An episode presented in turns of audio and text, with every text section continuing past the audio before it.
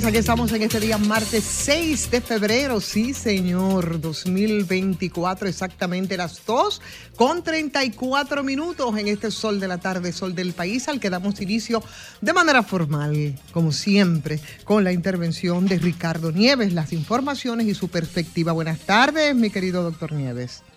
Buenas tardes, Ivonne. Buenas tardes a todo el equipo de colegas y amigos y un saludo muy cariñoso a todos los oyentes del Sol del país. Quería estar con ustedes hoy presencial, pero una, una cita muy prolongada y el tapón no me permitió llegar presencialmente. De todas maneras, echamos una mirada a los hechos más importantes a las noticias de mayor interés que siguen los dominicanos donde quiera que estén. Las noticias de este día cuando faltan solamente 12 eh, días para las elecciones municipales del próximo 18 de febrero. Eh, los hechos y las noticias de mayor interés. De entrada, no abandonar la causa que seguimos a la paciente Paulina Cruz de la Cruz. Pueden colaborar en la cuenta GoFundMe o en la cuenta eh, del Banco de Reservas que está habilitada también para ayudar a esta causa de esta señora que ha sido intervenida de un padecimiento de cáncer y que se encuentra en Estados Unidos después de un gran gasto. Informo en ese mismo orden que nuestro colega y, hermano Domingo Páez ha ido evolucionando satisfactoriamente y que estará más pronto que lo esperado en el país, gracias a Dios. Así que estemos atentos entonces.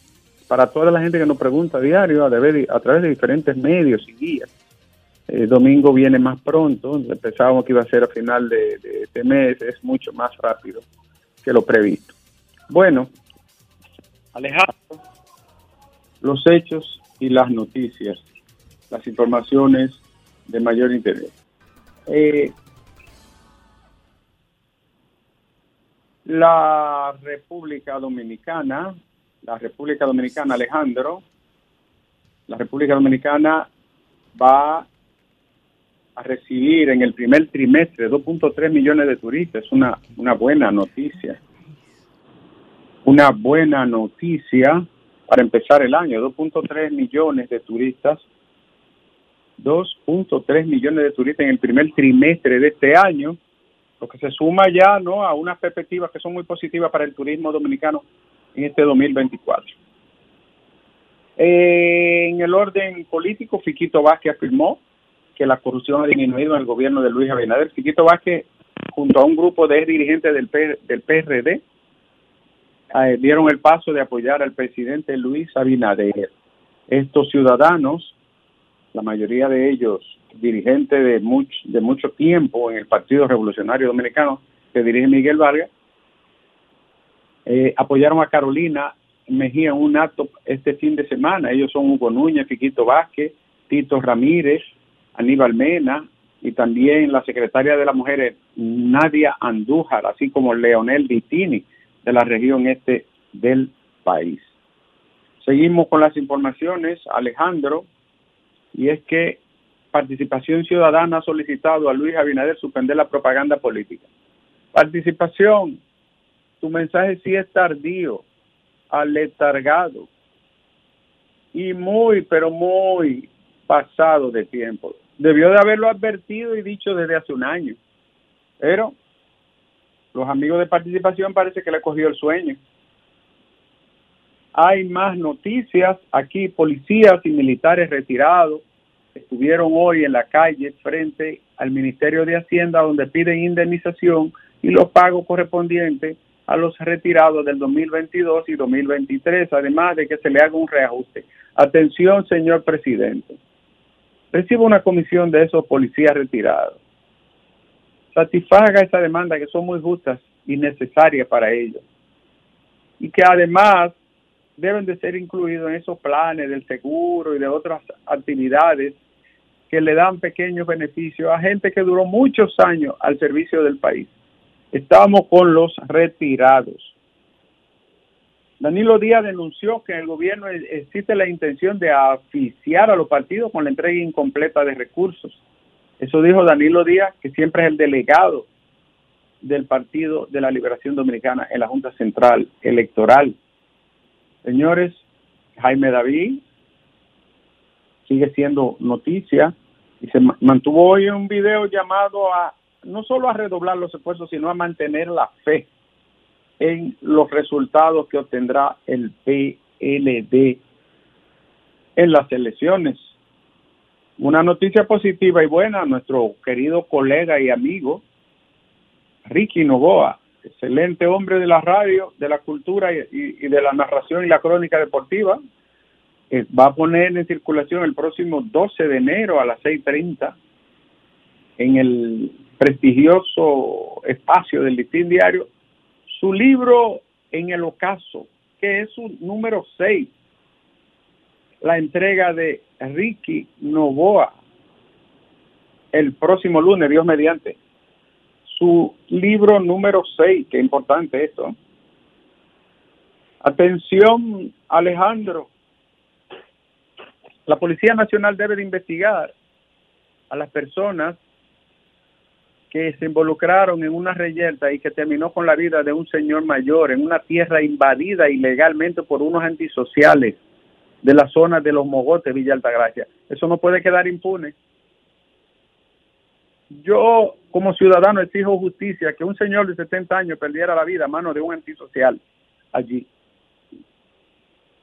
Más noticias, Alejandro, y es que, atención, Haití se encamina por un rumbo muy peligroso y hacia el vacío institucional.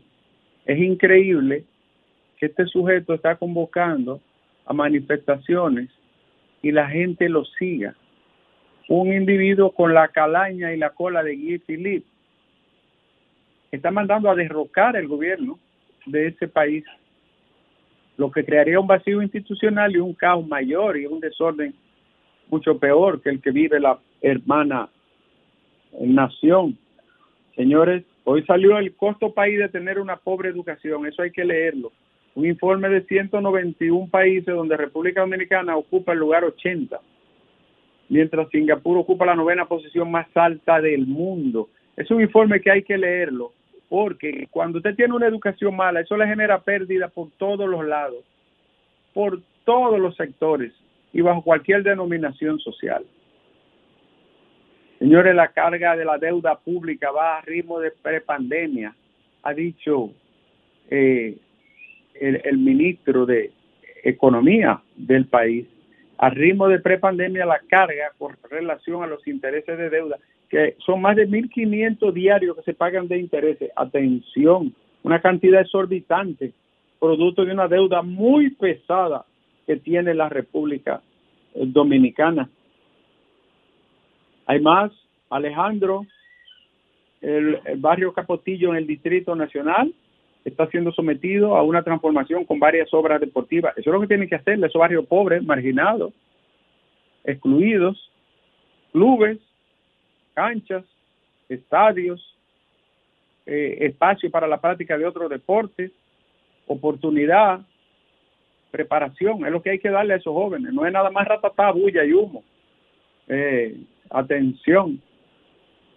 En Puerto Príncipe, Chloe se lo sacaron de una manifestación casi al borde del colapso después de que los gases lacrimógenos le afectaran seriamente. Domingo Contreras, que estará hoy en el sol de la tarde, el distinguido amigo, candidato a la alcaldía del Distrito Nacional, presentó su programa Santo Domingo sin plástico y eso será parte de la discusión y de la presentación de él hoy en el sol del país. El joven que invistió la puerta del Palacio Nacional sufre problemas mentales y sus y no fueron intenciones terroristas, dijo su abogado, se trata de una persona que se encuentra en un estado mental muy delicado. Alejandro, esta sí buena te va a gustar. Alejandro, me, vine, ¿me oye? Pues, estamos aquí. Él no, él se fue. Eh, una, una, una pregunta. Diga. ¿cuál de los tres partidos políticos mayoritarios es que están mandando objetos voladores no identificados a la República Dominicana? ¿Los ONI son de qué partido? ¿Del PLD, de la Fuerza o del PRM? Pregúntale a Julio Romero. Alejandro.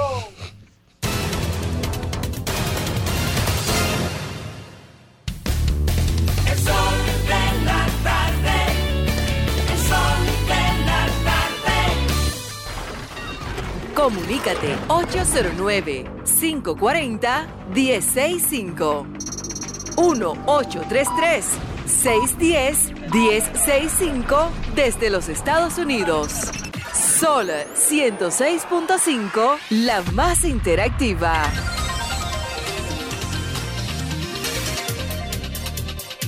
Bueno, estamos de regreso, señores, aquí en este martes, después del comentario de Ricardo Nieves. Me permito saludar a Fafa Taveras, que está a mi derecha. Buenas tardes, Fafa, ¿cómo está usted?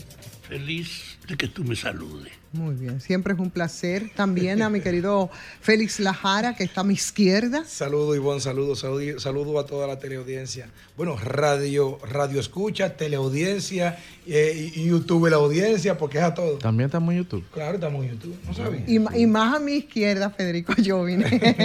El poeta. ¿Eh? Sí, pero no de izquierda. Mm, Bueno, dije ¿Por la más, izquierda? No. más a mi izquierda.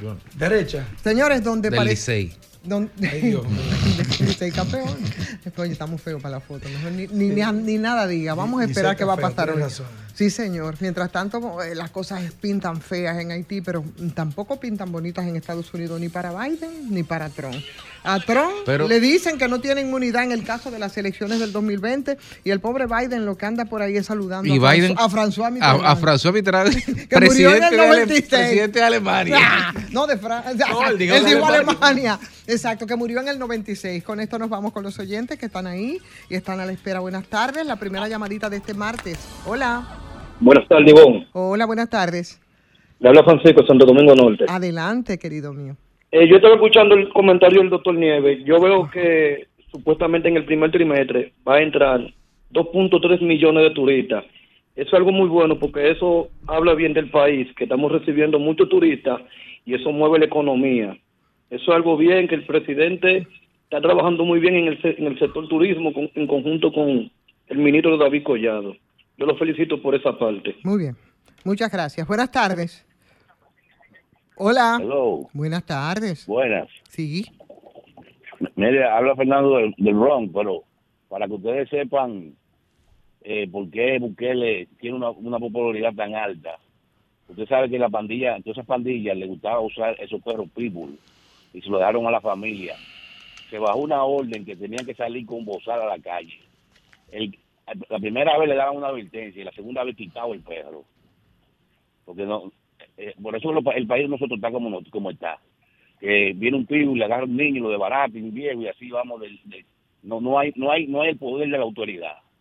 Eso, eso se perdió de cuando Trujillo, lamentablemente yo no soy trujillita, pero no hay poder de autoridad en Santo Domingo contra ese tipo de cosas. Muchas gracias. Buenas tardes. Sí, buena. Buenas. Sí, gracias. Ahorita oía que ustedes preguntaban que de qué eran los ovnis, Ajá. pero pero yo creo, y, y dijeron que de cuáles de los partidos. ¿Usted qué piensa? Yo pienso que donde más se asemeja es eh, que viene de donde es de la FUPU, Ajá. porque eh, el señor Leonel Fernández ahora cree que le está dándole su discurso a los marcianos. O sea, nosotros somos como marcianos, donde él viene con prédica de decir cosas que nunca hizo. Y entonces, aparte de eso, levantarle la mano a una persona que es muy cuestionado en la sociedad. Ya ustedes saben por eh, todo la, la- la- el cuestionamiento por qué es. Claro. Entonces, que no venga tampoco a decir de un plan de, que de vivienda que uno parecido al que está haciendo Abinader, que ha entregado más de 7 mil apartamentos y viviendas, que él lo prometió. Entonces, que no venga a prometer cosas que él no hizo y que le negó la, el 4% de la educación, hablando de educación. No tiene calidad. Así que esos son los marcianos que, que lo van a oír nada más. Pero perdona lo que fue que se le olvidó. Ah, está bien. Pero los marcianos no lo olvida. Parece que es la primera vez que lo oyen. Buenas tardes, muchas gracias. Pase buenas tardes. Buenas. Saludos, Ivonne, Hola. y a nuestro querido Fafa Tavera, hombre de la historia que tenemos presente. Fafa, usted es una estrella. Este, mira, Leonel Fernández, sale en un anuncio ahí como arrepentido de que de la cosa mala que hizo. Él tiene un anuncio arrepintiéndose de algo. Sí, como que dice que ya no va a repetir lo mismo del pasado. Ah, Y que y que a mí me, me dice que eh, eh, qué va a hacer. ¿Qué va a hacer? Leonel, ¿qué va a hacer que no sea lo que usted hizo, vender la- la- la- la- las empresas del Estado en 97.3? Óyeme, pero Ivonne, yo quiero que, que alguien llame y que me diga qué va a hacer Leonel Fernández, señores. Esta gente del pasado, de ese pasado morado, acuérdense que el morado da funeral. no podemos permitir que vuelvan al poder porque nos vamos a joder. Ay, ya déjalo ahí, nos fuimos. Vamos con otra llamadita. Buenas tardes. Buenas tardes, Ivonne. ¿Cómo están todos? Estamos muy bien. ¿Y usted? De verdad que yo vi el anuncio que decía el joven, que Lionel dice que él no va a repetir los mismos errores que cometió en el pasado. En verdad yo creo que él lo va a hacer mucho peor que en el pasado, porque él tuvo 20 años para hacer el mejor gobierno que ha pasado en este país y no lo hizo. Entonces, creo que va a hacerlo mucho peor. Yo creo que él quiere volver a gobernar, a terminar de acabar con este país. ¿eh? Ay, Dios. Buenas tardes. Buenas. Buenas tardes. Buenas. Hola. Saludos, Ivonne. Saludos. Yo a veces me pregunto, ¿y qué es lo que la gente quiere que Leonel haga? Ah. Porque los gobiernos, las obras de Leonel están ahí. Y la forma más sincera de admiración es imitar a la otra persona. Y todos los anuncios que hace Leonel, al rato viene el gobierno y los anuncia. Todos los proyectos de seguridad vial, de, de movilidad vial. Entonces, Ah, nada más de no copión. ¿verdad? Este gobierno. Claro, entonces hay otra cosa que, que presentan el, la cantidad de droga incautada como un logro. Y yo honestamente no veo ningún logro en eso, porque es que la droga sigue ahí, no ha escaseado y de hecho ha bajado en el mercado el precio de la droga. ¿Y, y, y a qué usted atribuye ese fenómeno? Aquí hay más, hay más distribución, hay, hay más, más ¿Y, y situaciones. cómo usted sabe eso? mayor ¿Dó- ¿Dónde, dónde sale esa información para uno saberla, más o menos? Pero en los barrios, bueno, José La Luz tiene que tener datos. Ay, Dios mío.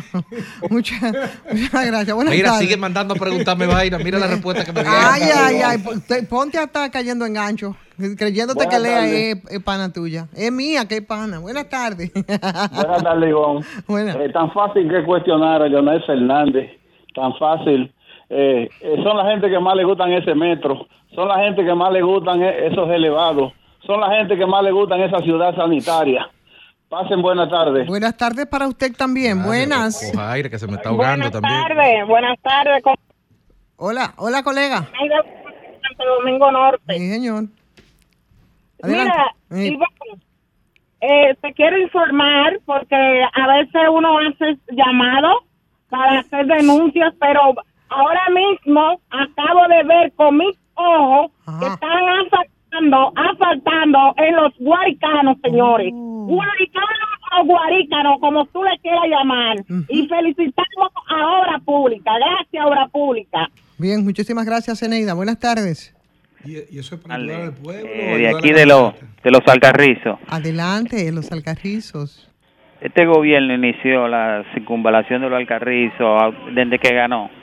Son cinco kilómetros de carretera, de la entrada de los Alcarrizos a los americanos. Y, y el gobierno ya se está terminando y, y la obra dicen que va por un 65%, que no va por un 65%, va menos.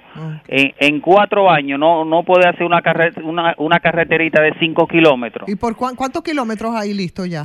Sin, no, no, no hay ni uno listo. Ah, pues no, han No hay- no, no han no hay ni empezado. uno ni el uno. Ellos, ellos empezaron, pero que ahí no se está trabajando. Ahí hay do- dos camiones trabajando en la carretera entera. Ah, no, pero que vayan a trabajar a ahí esos cinco kilómetros, porque, ¿verdad? Bueno, ay, perdón, pensé que habías terminado. Buenas tardes. Muy buenas tardes, ¿cómo están todos? Estamos muy bien, ¿y usted? Señores, pero la gente ha olvidado la obra más grande que ha hecho Leonel Fernández ¿Cuál? y es la juventud. ¿Quiénes son los que están atracando? La edad que oscilan. Fueron los niños que no recibieron la educación en los 20 años del gobierno del PLD. Esos son los que están atracando en este país. Por más que lo quieran negar, por más que lo quieran tapar. Lamentablemente, si no educamos a nuestros hijos, si no le damos educación a los jóvenes, el país va a seguir en el derrotero en que estamos. Esa es la obra más grande de Leonel, la falta de educación a la juventud. Bueno, muchas gracias. O sea, que no es como dice Domingo, generación un tal cual, sino generación PLD. Algo así. Buenas, Buenas. tardes. Bueno, buenas tardes, equipo. Eh, pronta recuperación para Domingo Páez. Gracias. Eh, parece que el call center está muy activo, pero me encantaría que así como ellos quieren detractar las obras del doctor Leonel Fernández que están ahí, también revisen las últimas obras que han inaugurado, sobre todo Cristopal y Cristo Libre. Eso es lo que tiene meses de inaugurado y no somos ciegos.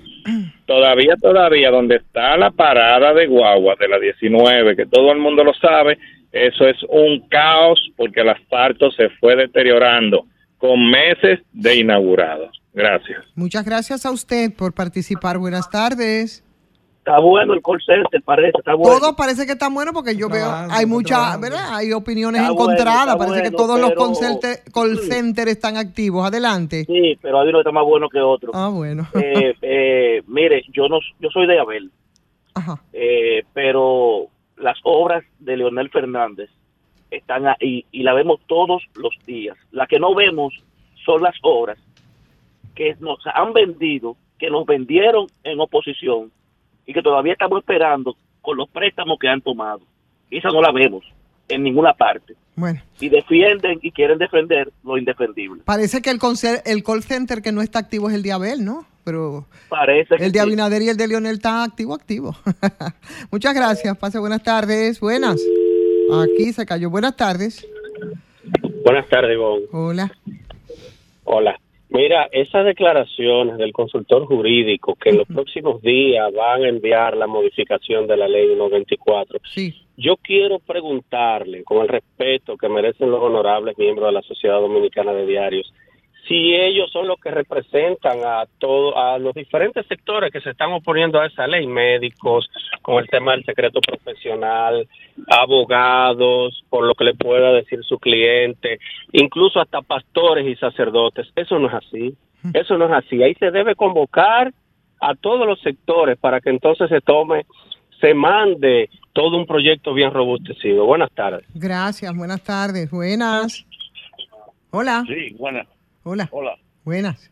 ¿Usted, usted cree que un país, porque una gente haga un metro y haga unos elevados que lo usa una parte de la población, Casi nada. inclusive todo eso elevado, la clase, la ¿Y dónde está clase es, es que usa estas instalaciones. ¿Usted cree que Hermano, eso, eso es suficiente para decirle a esa gente que Leonel dejó un país sin salud, un país sin educación, un país lleno de haitianos, un país endeudado, un país sin seguridad, porque hizo un tren? Si es por eso, tenemos que hacer un- una, una etapa a Trujillo y otra a Balaguer, que, que por lo menos ni cogieron prestado. No de- no. metro. Usted, ¿Dónde está la salud del pueblo dominicano? No de idea, no de idea. ¿Dónde está? Bien. ¿Dónde está el transporte? Que tampoco el transporte lo solucionó. Nada solucionó. Bueno, muchas gracias. Buenas tardes. Buenas. Sí, buena, ¿cómo se sienten? Muy bien, muy bien. Adelante.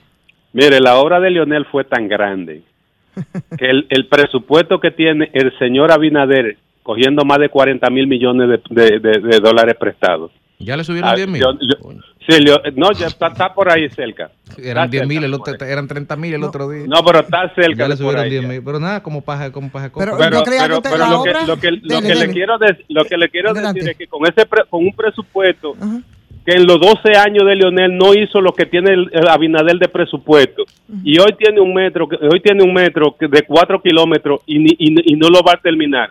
El teleférico se puso a hacer bulto. Leonel hizo elevado, Leonel hizo túnel, Leonel hizo autovía, hizo univers- le puso las universidades al lado a todo, a todos los jóvenes. Que el que no quiere estudiar hoy de porque no le ha Y, dado me- la gana. y se fue con 144 mil millones de déficit también. Mentira eso. Ah, no, Pero no, eso lo dijo Danilo del maletín de Ah, caramba, factura. pero Eso fue Danilo, Danilo, dijo esa, Danilo dijo que se, se Danilo empecinó de en contra mentiroso.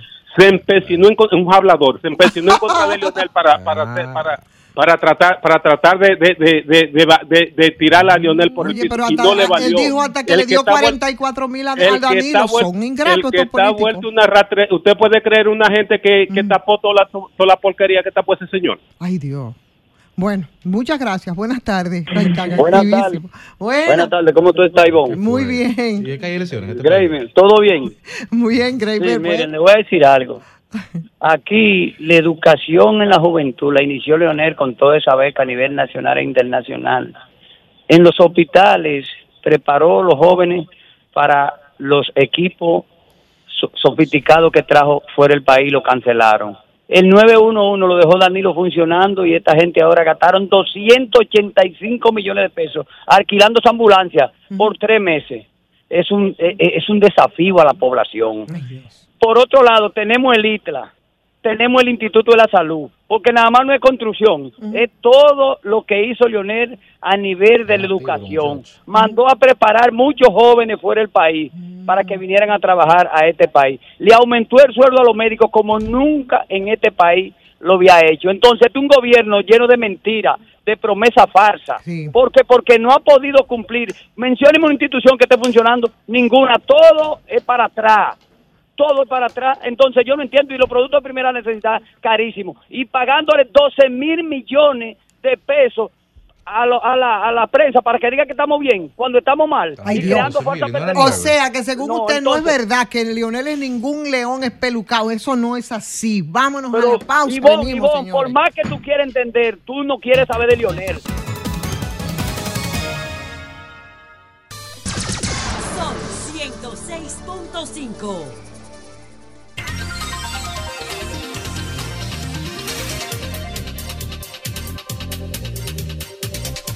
Bueno, señores, estamos de regreso y ya son las 3 con 7. Hola, Graimer. Hello. ¿Cómo estás, Graimer? Vamos bien, vamos bien. ¿Te oíste lo que dijo Lea? Dile, pero dile cómo es, dime, dime, ¿cómo Viene es que con tú mucho decías? brío, ¿eh? Dímelo, Gray, que es lo que hay. ¿no es Dime, Gray, qué es lo que hay. Ven acá, ¿qué se ha sabido del tipo que se llevó? Yo nunca había visto eso en este país. Pero, Es que ¿cuál-? La puerta del el- palacio. No, pero eso- No, eso nunca sí. lo había visto Eso yo fue en una este orden, país. una orden divina, recuerda que le Pero no, no, no, eso, tiene, eso es una locura. eso- por- nunca en mi vida yo había visto eso. Pero No, sobre pero- todo que no lo mataran. Dos cosas nunca vistas. En una reunión de palacio de que preguntar diga, por un ovni. Sí. No, a mí, a mí lo que me preocupa, que nadie se está planteando, no aquí, fuera de aquí, es que ese, en Palacio hay unos, di- deben haber unos dispositivos de seguridad automáticos con sensor, están ahí, ant- antitanque, no antivehículo. funcionan. Pero él dice la nota que pasó de la puerta 1 a la puerta 2, Pero- entonces el vehículo no se para. Pero peor no Y es no esto. son puerticas, pero son puertas pero peor, no es esto. Ustedes me quieren explicar. A lo la hizo mejor- el amigo de Fafa. Óyeme, si el vehículo viene por la Pedro Enrique Jureña, que, Que va por la con México. impulso, que, va de- que viene con impulso, No o fue, si fue la viene no fue la México, él dobló. Perdóname, por eso, por ahí Por voy. eso es. O si viene por la, por la que le queda al frente, viene con impulso. Pero en la México, Doblando, tiene ahí que doblando, doblar, fuerza. Sí. viene sin fuerza, se lleva a la puerta y sigue y se lleva a otra puerta. O la puerta estaba abierta, estaba No, entre- esa puerta eh, está abierta. Estaba entre juntas, como decimos sí, en el campo, Entre estaba entre juntas. Ahora, porque si estaba la puerta abierta y entre juntas, entonces no estaban atentos los seguridad, porque ¿dónde estaban Se ellos? estaban chateando seguramente. ¿Tú entiendes? Eso es lo O que están sea, los guardias en este país. Entonces, eso es una cosa bastante No seria. todo, ¿Tú pero la mayoría. por qué? Porque eso es el símbolo del poder político de Pero República si eso, si eso no lo es,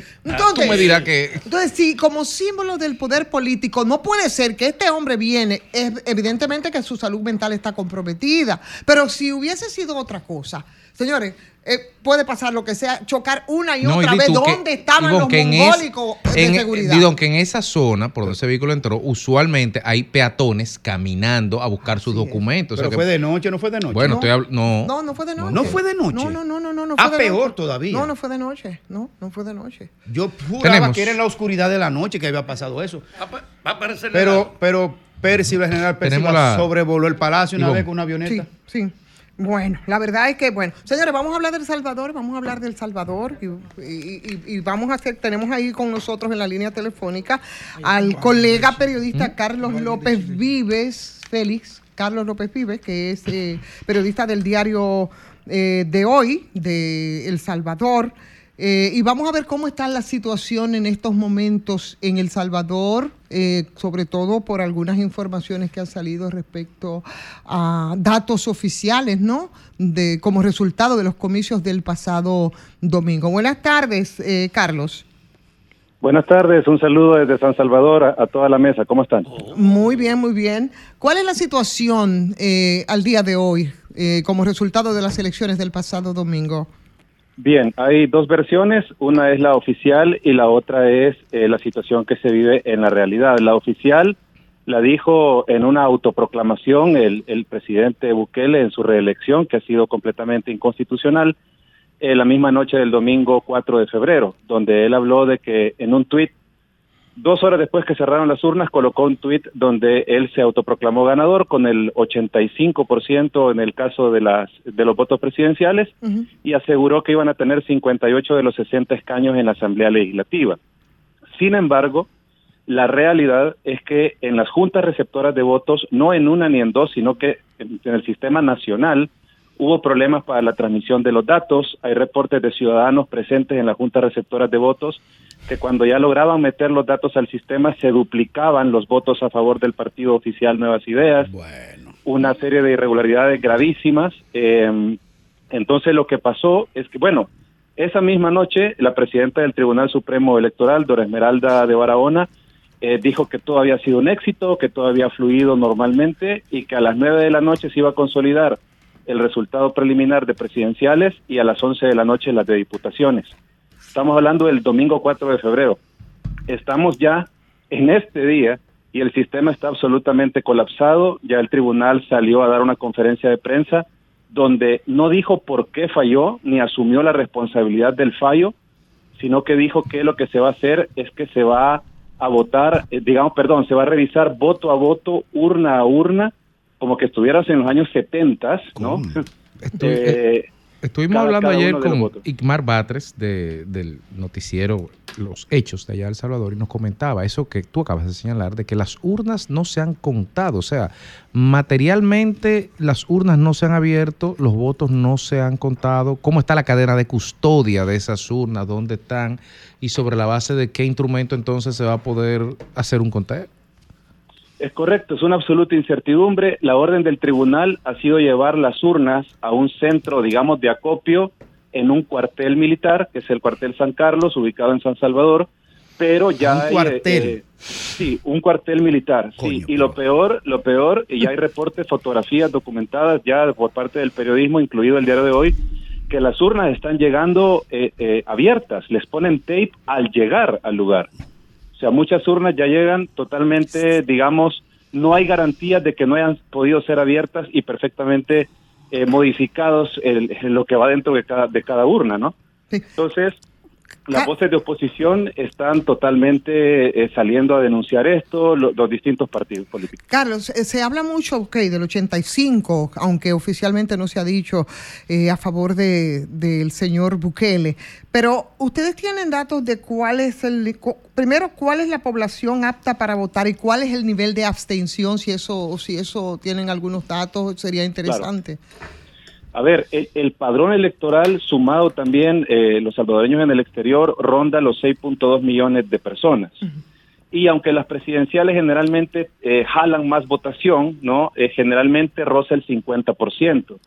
Esto también despertó una alerta, porque cuando todavía, entre comillas, muchas comillas, funcionaba el sistema preliminar digital, cuando solo se había convalidado el 13%, ya se hablaba de una participación de arriba del 1.3 millones de personas. Entonces, eh, si se seguía esa tendencia, prácticamente habría votado todo el padrón electoral, lo cual en cualquier país sabemos es imposible. O sea, no salen todas las personas a votar. Claro. Bueno, este, ¿desde cuándo no se produce una situación como esta en El Salvador? es totalmente irregular eh, a nivel de, de, digamos, presidenciales. Yo te diría que se nos vienen momentos eh, similares a los que se vivieron en, en- en- en situaciones militares en el, en el país. Por eso menciono los años 70. Eh, se suponía que con una inversión arriba de los 70 millones de dólares, el Tribunal Supremo Electoral eh, y además con, ya con escrutinios eh, preliminares hechos eh, con ensayos, ¿no? Para ver si el sistema funcionaba, esto no iba a pasar. No puede ser que en pleno 2024, en un país como el nuestro, que supuestamente somos el hub de Google, eh, que, que, que supuestamente ocupamos Bitcoin, lo cual es una falsedad completa, eh, el tribunal no haya sido capaz de poner un sistema eficiente y encima no ha dado explicación alguna. O sea, no he dicho ¿Cuál, por qué cuál es, falló, cuál es el ambiente? nada. ¿Cuál es el ambiente en las calles? O sea, ¿qué, qué se vive? ¿Qué se respira? ¿La gente está normal? ¿Está recogida? ¿Hay militares? ¿Cómo está el asunto? A ver, militares había desde antes del domingo. O sea, la, la- la militarización de, de las zonas eh, urbanas eh, están ahí. No te digo que hay tanquetas en cada esquina, pero sí es normal ver patrullaje de, de soldados y miembros del ejército por todos lados. Eh, el ambiente es tenso, pero tampoco hay gente en las calles, ¿no? Lo, lo que sí hubo fue por parte de grupos feministas y ambientalistas una marcha pequeña, ¿no? Una, un Sí, modo de protesta. Incluso saltó el presidente a, hacer una burla en la red social X de, esta agrupación que hubo. Eh, pero hay sí un- una tensión, una incertidumbre de qué es lo que está pasando, porque lo que sobrevuela es la palabra fraude.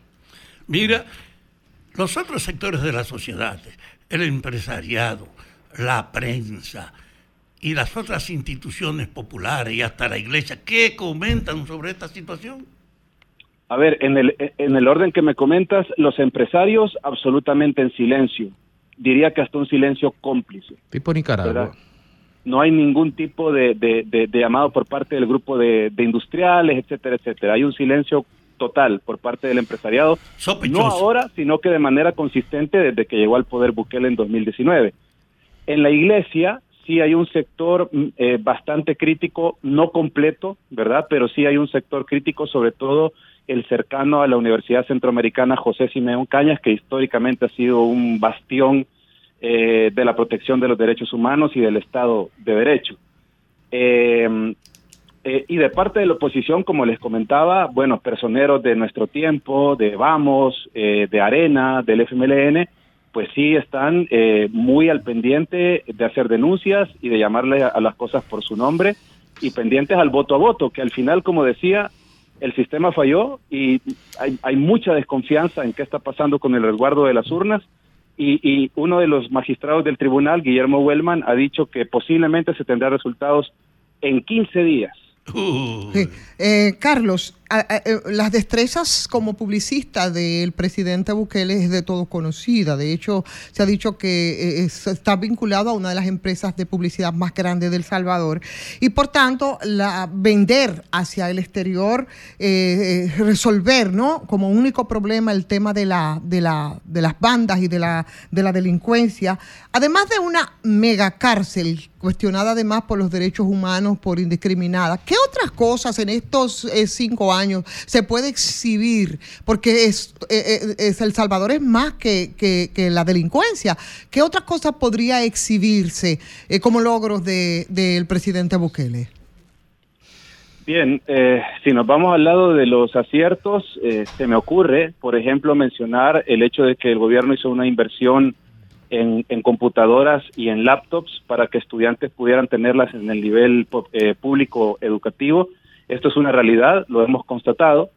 El problema es que en muchos de estos lugares, barrios, comunidades y cantones no hay electricidad ni internet, con lo cual tener el, equipo no necesariamente equivale a, ser educado con él cuando ni siquiera lo puedes encender. Eh, a ver, eh, otra situación positiva que pudiéramos sacar, de verdad se me dificulta mucho porque la, la situación económica es gravísima, o sea, hemos casi duplicado el nivel de pobreza en el país en los últimos cuatro años, eso lo dicen eh, em, eh, entidades financieras, ¿no? Que, que vigilan la salud de la economía de nuestro país. Lo que sí, como es muy hábil en el tema publicitario que acabas de mencionar, eh, sí ha logrado a través de eventos como el mismo universo, como albergar los Juegos Centroamericanos y del Caribe, potenciar esta, esta visión del Surf City, sí ha logrado potenciar el turismo en el país y esto ha movido un poco el músculo económico, pero no no es cierto, no es cierto eh, que, ya salimos de la pobreza, que ahora estamos en una especie de oasis de primer mundo en Centroamérica, o sea, esa lamentablemente estamos muy, muy lejos de ahí, los hospitales no tienen medicinas, las citas médicas en el Seguro Social tardan de seis meses a un año, eh, eso es lo que puedo comentarles, pero la habilidad publicitaria y propagandística, la colocación de las luces LED, ustedes pudieron ver, eh, ver perdón, la manera en que el Palacio Nacional fue prácticamente un, un montaje completo con luces artificiales, etcétera. Entonces, eso sí ha sido programático y sistemático en el gobierno de Bukele. Bueno, pues muchísimas gracias a Carlos López Fides, eh, periodista del diario de hoy de El Salvador, por eh, aceptar esta conversación con nosotros y darnos una panorámica de la situación en estos momentos de El Salvador. Muchísimas gracias. Alejandro. Muchas gracias. Un saludo a ustedes en Dominicana.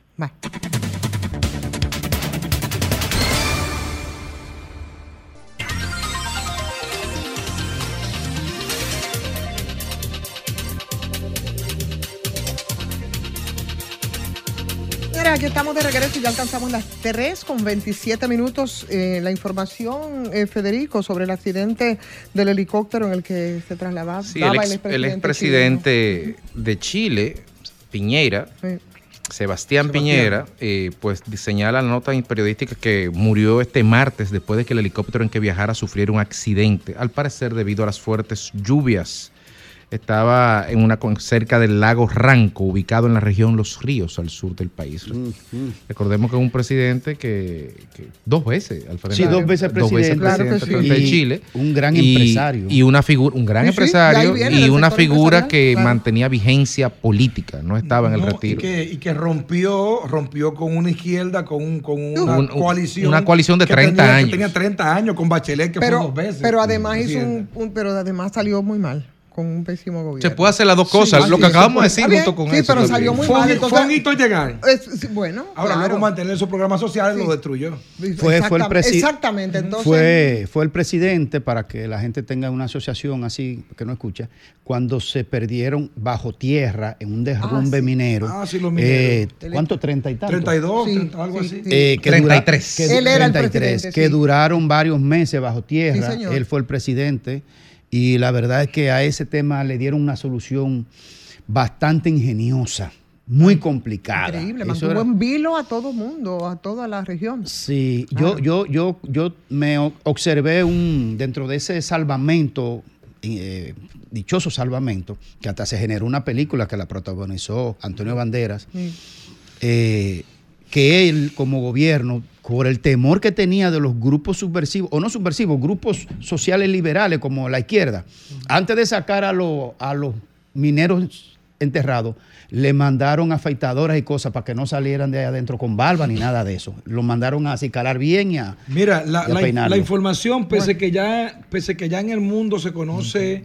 del accidente de la aeronave, pero en periódicos de Chile, me pasa un amigo periodista de Chile dándome la fuente de la información, donde dice que eh, se conoce del accidente porque la aeronave estaba vinculada a, a- a- pero que se desconoce quién más estaba. y Cuatro que- personas más que- sabían. Sí, pero no se saben los nombres No. aún.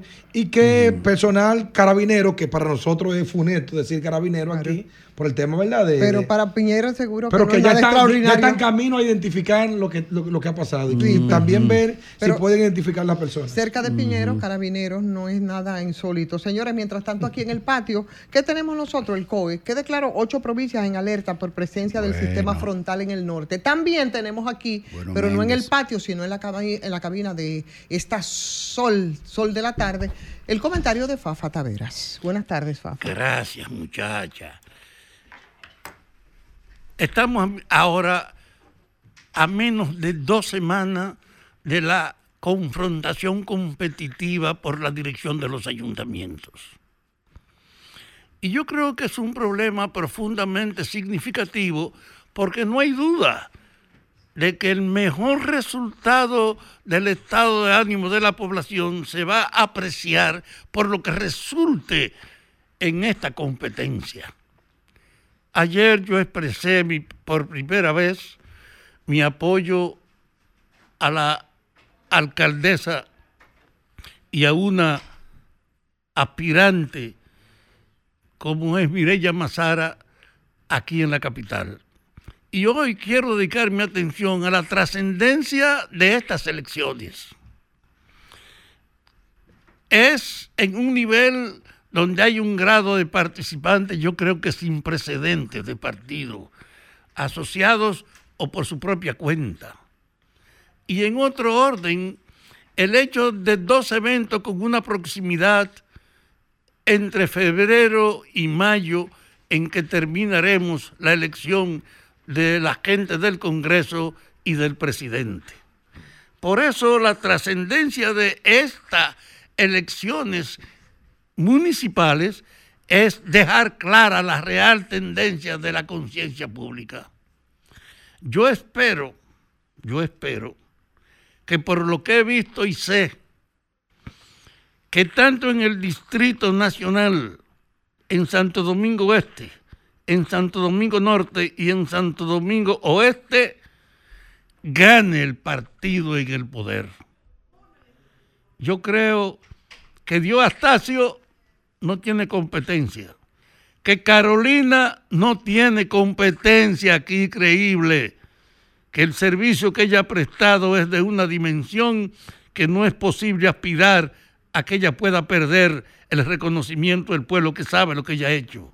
Y en el norte hay una batalla con Betty Jerónimo y un alcalde en función.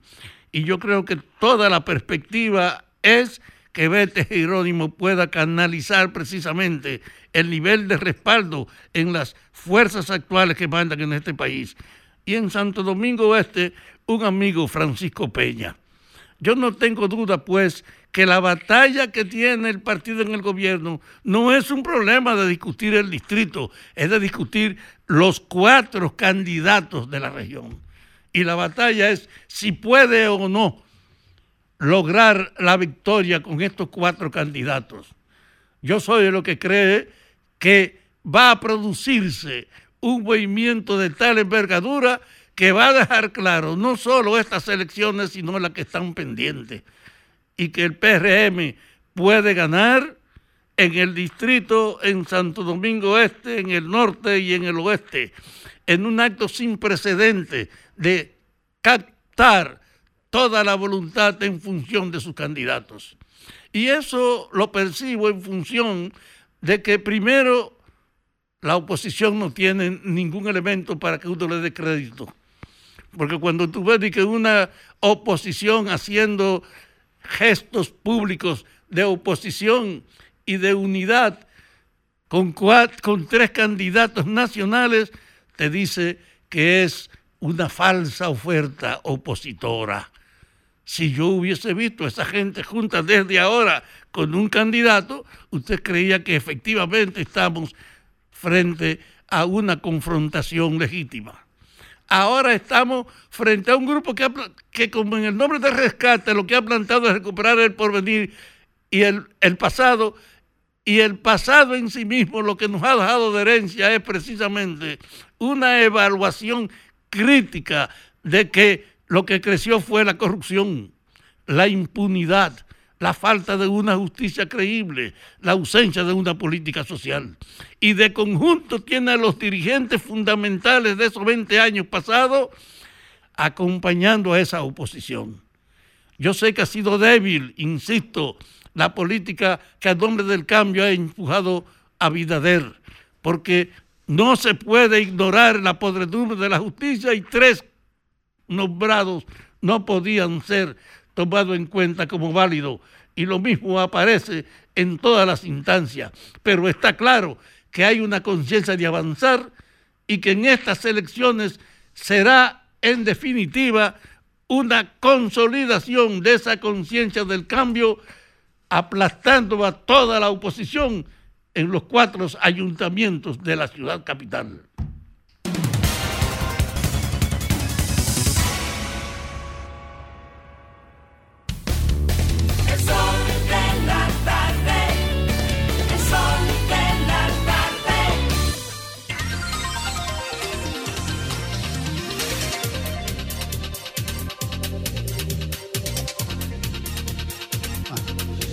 Uno más, uno más para las 3 y 37 minutos aquí en el sol de la tarde, pero ni un minuto menos para escuchar, como todos los martes y todos los jueves, nuestro segmento con Eleazar Bueno, allá en la ciudad de Nueva York. Eleazar y la comunidad. Buenas tardes, querido amigo. ¿Cómo está ese frío por allá? Ya suena cliché decir que No, este no, no, lo te preocupes, que en verano te preguntaremos por el calor. Y ahí también diré, este calor no lo aguanta nadie. Aquí en Nueva York todo es mucho. Gracias por la oportunidad. Y, y comienzo con decirles algo, es un anuncio y casi al comentario anuncio. Desde el, mil, desde el 2019, eh, aquí en la ciudad de Nueva York han habido 666 fuegos o 666 fuegos, todos causados por las baterías de las pasolas eléctricas. Incendios. Incendios, en, en la mayoría en apartamentos. ¿Por qué es importante este anuncio? Bueno, muchos de nuestros nacionales, principalmente la última camada que entró por, por, por México, eh, cuya ha, ha sido su principal fuente de ingresos. En esos 666 incendios, ya van casi 20, casi 30 muertos, 28 muertos en específico. Eh, la, la última, eh, la última, los últimos muertos fueron en Chinatown, una familia de cuatro que murió como causa de, de ese fuego. ¿Qué es lo que está causando estos fuegos? Bueno, es realmente la mala calidad de estas baterías, son súper baratas, y segundo, la localización donde nuestros residentes de aquí de la ciudad están cargando esas baterías. Pero ¿cómo así? Espérate un Eh, momentito, Eliezer, ahí. ¿Las baterías las compran para qué? Para las pasolas eléctricas de las personas que hacen Ah, los las delivery. pasolas eléctricas. La ponen a cargar. Pasolas ¿Y, do- y la cargan con inversor o con electricidad normal? O sea, con electricidad normal, pero lo que están haciendo son dos errores fatales, mortales. Una es que están cargando más de una en el mismo enchufe, por, por utilizar una palabra coloquial. sí. A veces ponen cinco baterías en el mismo enchufe. Y sobrecargan, entonces sobrecargan la, el sistema. Exacto. Y la otra es hacer baterías de mala, muy mala, casi paupérrima calidad. Entonces las cargan en los sótanos de los edificios, que cuando esto sobrecarga la, la carga eléctrica del edificio, entonces los ¿Qué, apartamentos qué- ha declarado, qué ha- qué- qué ha declarado la jefatura de los bomberos, que son muy eficientes allá, por cierto?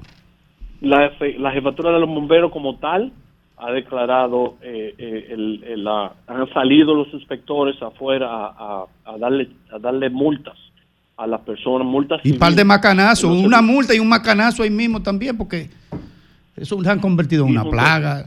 Y, ju- y junto con la Macana también tiene una campaña educacional Sí. las personas que quieren visitar en español en el, en la- en el sitio web de los- del Departamento de Bomberos fdny.gov. Ahí pueden tener toda la educación eh, que se requiere tener para poder eh, lidiar con estas baterías, que se ha convertido en una plaga. ¿Qué, qué es lo que ha pasado, Eliezer, con un tema del puente, de una área que han, que han desarrabalizado? Bueno, el, el, una de las maravillas del mundo es el puente de Brooklyn. Claro. Pero eh, después de la pandemia, hubieron personas que entendían que eso era un sitio para vender. Eso lo convirtieron en un mercado modelo. El departamento de transporte. Pero modelo de porquería, ¿verdad? Sí, sí. El- el mo- cualquier de esos mercados de Ciudad Nueva, de uno ¿Y de qué cantidad son dominicanos de eso? De lo que, de lo que pusieron el mercado modelo nuevo. allá? Imagínate. una cantidad, pero no tan, tan significativa como para decir, ahí van los dominicanos otra vez llenando los sitios de... No, pero con tres dominicanos hablando en voz alta dicen eso como quiero, olvídate. Bueno, pues en este caso fuimos la excepción. Y el, ¿Quiénes son entonces? La, primer- la mayoría son inmigrantes. Sí, pero ¿de dónde? nacionalidades, sí, sí. Eh, muchos de Sudamérica. I- Ilegales y también. Mm, Ese dato no lo tengo, pero me imagino que una persona que, que tiene su, su documentación legal, generalmente ese no es el primer oficio que prefiere hacer cuando llega aquí. ¿Y Pero qué- sí, ¿Y quién intervino ahí? ¿La alcaldía, la gobernación? ¿Quién? fue una fue una combinación de cuatro agencias. El departamento de sanidad el departamento de transportación la policía y el departamento de salud.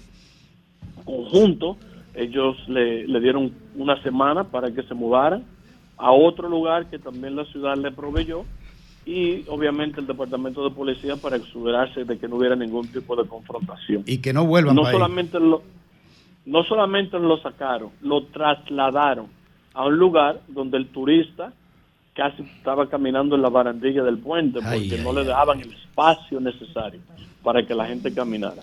Entonces a nuestros nacionales que quizás estén por ahí eh, vendiendo en el puente de Brooklyn, que por favor no lo hagan, que el departamento de policía eh, ya se está encargando de que la ley se aplique de manera de manera un po- manera más fuerte de la que ha sido. Eleazar, eh, hoy aparece una información de una corte que dictaminó a Donald Trump eh, retirándole la inmunidad para el caso de las elecciones del 2020 en la que se vio envuelto por un lado. Y por otro lado, que es muy descalificatorio, también al presidente Joe Biden con otro desliz garrafal que cometió cuando habló de que se había reunido con François Mitterrand, evidentemente en un gran desliz. ¿Cómo, cómo, cómo se toma esto? ¿Qué se percibe? Porque son los dos eh, posibles candidatos ¿no? Eh, a las próximas elecciones que están prácticamente a la vuelta de la esquina. El candidato del Partido Republicano, Donald Trump, que por cierto el Estado de Nueva York lo acaba de permitir que participe en las elecciones primarias, enfrenta en cada estado una moción para sacarlo de las boletas. Ya desde que Colorado, que fue el primero en el que lo sacaron, ahora está con Georgia, en Las Vegas y también lo tienen un caso eh, en, en Connecticut. O sea, ya hay muchos estados que están alineándose para, para sacar al candidato Trump de las elecciones generales que, se, que se avecinan el año que viene. Y, Bueno, pues, Biden eh, continúa tropezando eh, y quizás no la política migratoria le está afectando muchísimo a sus a, su- a sus números en este momento. Bueno, pero además, además unos lapsus garrafales. Muchísimas gracias, Eleazar, eh, por tu reporte de hoy. Así es que nos reencontramos de nuevo el próximo jueves. Bien, Gracias. Les regalo un poquito del frío. así es, lo necesito. Hay un frente frío aquí. Sí, hay un frentecito frío, Alejandro. Gracias, Eleazar.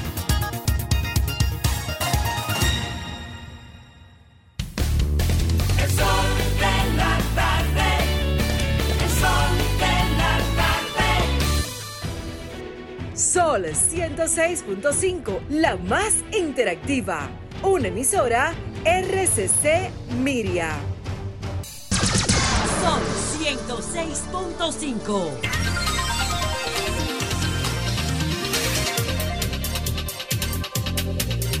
Bueno, estamos de regreso en este sol de la tarde, exactamente cuando faltan nueve minutos ya para completar las cuatro de la tarde. Como habíamos dicho, vamos a conversar con Domingo Contreras, candidato a la alcaldía del Distrito Nacional por la Alianza Rescate RD. Buenas tardes, Domingo. Gracias, Ivonne, por recibirme. ¿Y cómo es que están ustedes y que huyendo ahora que no quieren debatir? ¿Y qué es lo que pasa, señor? Que hubo incluso algunos medios que estaban eh, propiciando ese encuentro que yo creo que los ciudadanos y ciudadanas merecen, porque hay que escuchar Com- qué es lo que se propone. qué- ¿eh? ¿Qué Comparto, pasó ahí? comparto plenamente. Tú tienes ciertas relaciones. Hay que preguntarle a la alcaldesa de la capital por qué que no quiere debatir. Ah, es la alcaldesa, pero eran todos los de No, incluso yo- la yo hablo- provincia. Yo hablo por el Distrito Nacional y hablo por mi disposición. Por ejemplo, hoy estaré en la Junta de Vecinos de, de José Contreras. He estado, estoy esperando, hay una invitación de dos universidades. Yo creo que todos estos foros, eh, eh, eh, al Centro Montalvo estuve presente por un tema que siempre he participado de alrededor de la transparencia, el compromiso de cuáles son los indicadores de los planes de gobierno municipales, porque al fin de cuentas, nosotros estamos buscando que nos contrate la población para ser el gerente de una corporación que es el Ayuntamiento del Distrito Nacional y es nuestra obligación. Si nos fueran a hacer una entrevista de trabajo, que a eso correspondería para ponerlo con un equivalente, eh, la, la posibilidad de un debate equivale a que de una manera contradictoria se pueda explicar cuáles son las razones por las que eh, uno piensa que a uno es que deben contratarlo con relación a los, a los otros que están aspirando a la misma posición. Fíjate que para ser juez eh, se hace una entrevista pública y los jueces tienen que poner, se le pregunta, eh, y yo creo que es un método que es muy correcto en, una sociedad y, pueden salir a te- temas que, que muestren no solo lo que tú puedes saber, cómo tú vas a conformar el equipo, tu propio carácter, sobre todo también cuando se trata de incumbentes que aspiran a mantenerse en el puesto, hay que ver qué fue lo que prometieron anteriormente Pero y qué cumplieron. Pudiéramos decir, Domingo, que, que para llevar a un, a, un, a un nivel institucional del debate, habría entonces que crear una ley de debate por obligación, porque creo que hay que ciudades y países que lo han logrado. Habría que hacerlo porque si es por tradición no vamos a llegar nunca. Yo, yo estoy de acuerdo. Yo creo que aquí ya hay que normarlo y obligar. Mira, aquí se ha obligado a que los candidatos tengan que presentar un plan de gobierno municipal. Algunos, por lo que me doy cuenta, parece que se lo escriben y no lo leen, porque, lo, te lo digo porque después su política, inclusive oportunidades de temas que son prioritarios, no se reflejan en sus acciones. Porque realmente cuando tú, de- cuando tú determinas cuáles son las prioridades, por ejemplo, de una ciudad aquí, eso se tiene que, tú dirás, bueno, mi presupuesto no es lo suficientemente grande para yo atender todas las necesidades. Ahora, en tus intervenciones, del tamaño que te lo permita tu presupuesto, tienen que reflejarse tus políticas, tus prioridades. Si, tú, si yo digo que mis prioridades son reducirle dos grados de temperatura a la ciudad de Santo Domingo, que mi prioridad es el drenaje de la ciudad de Santo Domingo, que mi prioridad es hacer más caminable la ciudad de Santo Domingo, que es hacer más segura con mejor iluminación. Si yo lo que tengo es para hacer un kilómetro de acera, en, en ese kilómetro de acera tiene que haber arbolado de calidad, tiene que haber alumbrado, tiene que haber accesibilidad y tiene que haber eh, un- una intervención que mejore el drenaje en ese punto que yo intervengo. Domi- Domingo, en esa misma línea de las pro- de, diste unos pincelazos de, de tu programa de gobierno, de del municipal. Eh, en esa misma línea de esas propuestas, uno de los grandes desafíos sin duda es, como tú muy bien señalas, poder financiar la ejecución o la implementación de esas obras. Entonces, sobre la base de los presupuestos reales que tiene la alcaldía, eh, ¿es posible desplegar todas estas acciones? Por ejemplo, me imagino, no lo sé, que en el caso del drenaje pluvial, sobre la base del presupuesto del gobierno municipal, ¿sería suficiente eso? No, no es suficiente. Por eso estamos proponiendo, mediante una ley, que el impuesto a la propiedad inmobiliaria, que el IPI, se transforme en un fondo especializado con un fideicomiso para eh, intervenir el drenaje pluvial de la Explícalo ciudad. del que es una emergencia. Explícalo del IPI, Domingo. Mira, eh, hace unos años, creo que ocho años, aquí se, en una de esas reformas fiscales se creó un impuesto a la propiedad inmobiliaria. Bienes que- suntuarios. que son a bienes suntuarios.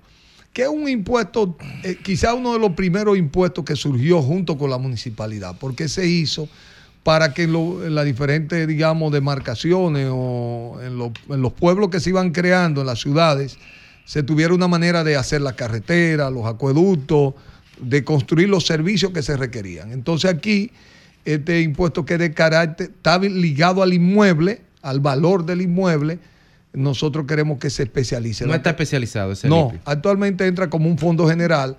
Es un fondo que tiene que ver con el valor del inmueble. Por lo tanto, eh, ahora que, digamos, eh, este tema de las inundaciones de la ciudad están atentando con el, contra el valor, con el valor de las propiedades, te devalorizan las propiedades que se inundan, las propiedades que tienen tema con los parqueos en, en sótano, en una torre, ya hoy valen menos que un parqueo que esté ubicando en un área que se demuestre que no se inunda. Ya la gente va preguntando, ¿dónde me toca mi parqueo?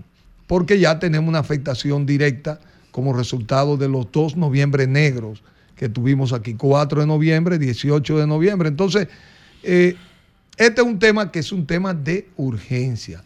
Eh, yo pienso que en el mediano y largo plazo, una especialización de un fondo como este tendría a darnos lo que la ciudad también requiere, que es reorganizar su subsuelo para organizar los servicios que requieren una metrópoli como la nuestra. Porque en la medida que tú te vas ampliando, que te va creciendo, yo le digo a la gente, fíjate que cuando es una casa, alguien atiende los servicios de la casa, que es el propietario de la casa. Cuando la casa se transforma en una torre, se designa un administrador para que haga los servicios en lugar de todos. Sí, hay que pagarle a la, hay que pagar una cuota que garantice que se puedan suministrar esos servicios.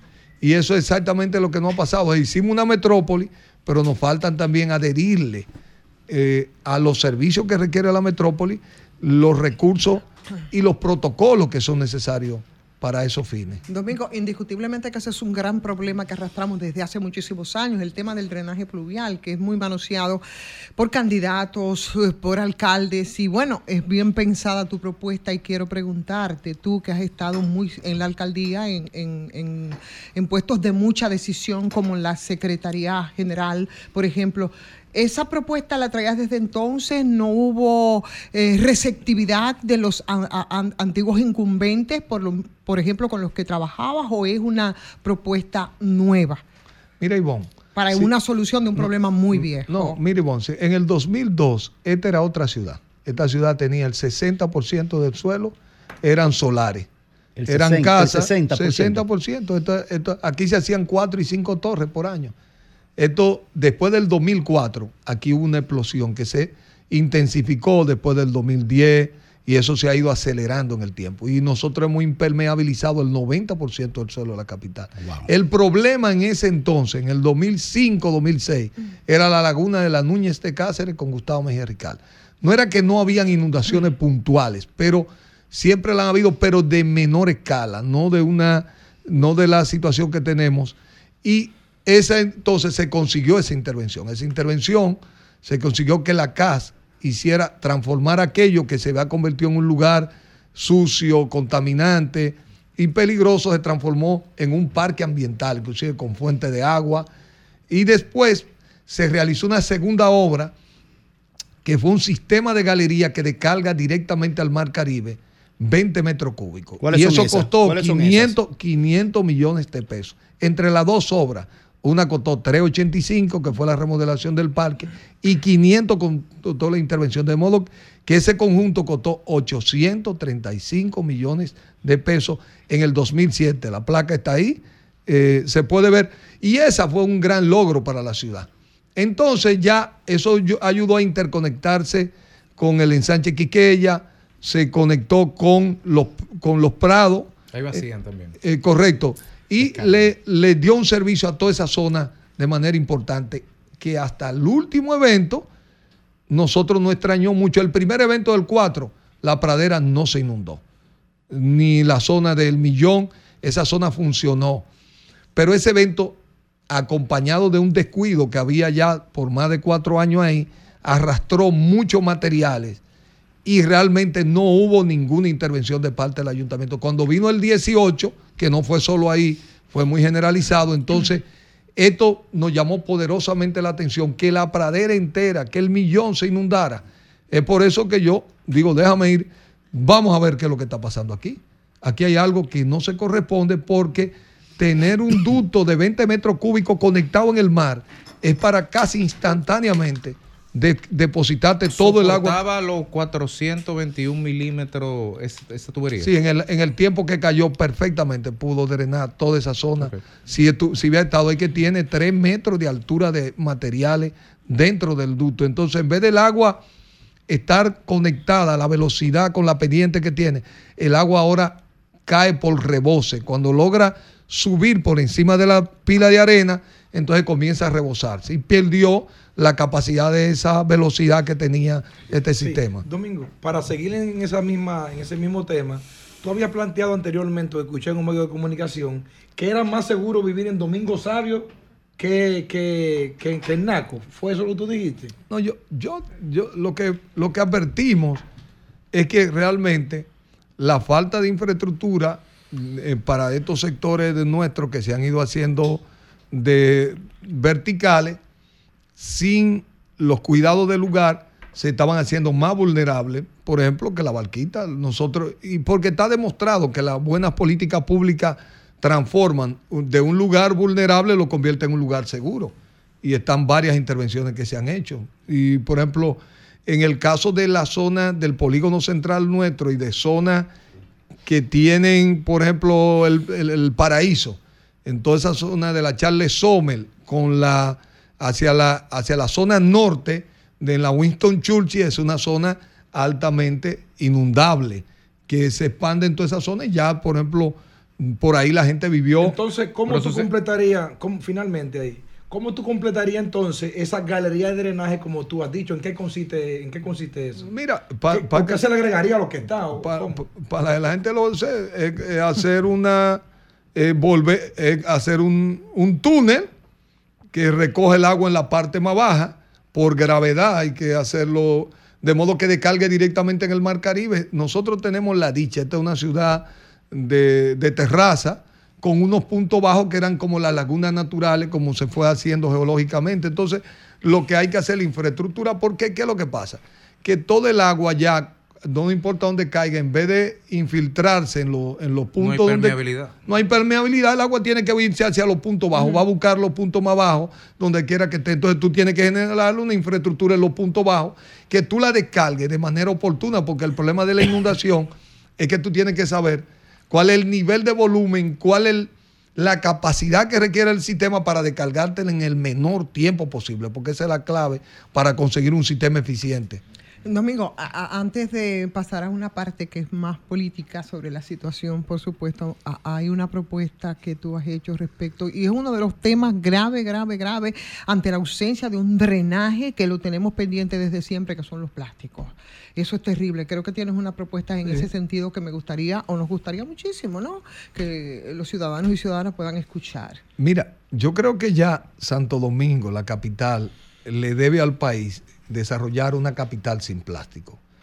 Porque, como dije, nosotros hicimos una ley, que es la ley de residuos, que puso recursos y que puso las herramientas con las que otras sociedades han enfrentado este tema. Por eso he dicho, por ejemplo, está por un lado, el sector industrial necesita hacer una fábrica local del, del que es el envase que usamos para el agua, para los refrescos, para muchas de las bebidas de consumo.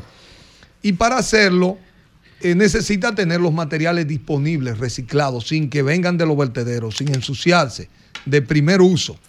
Y eso, para recuperarlo, por ejemplo, nosotros generamos solo en la capital 4 millones de botellitas plásticas diarias, que es 1.400 millones de botellas plásticas al año.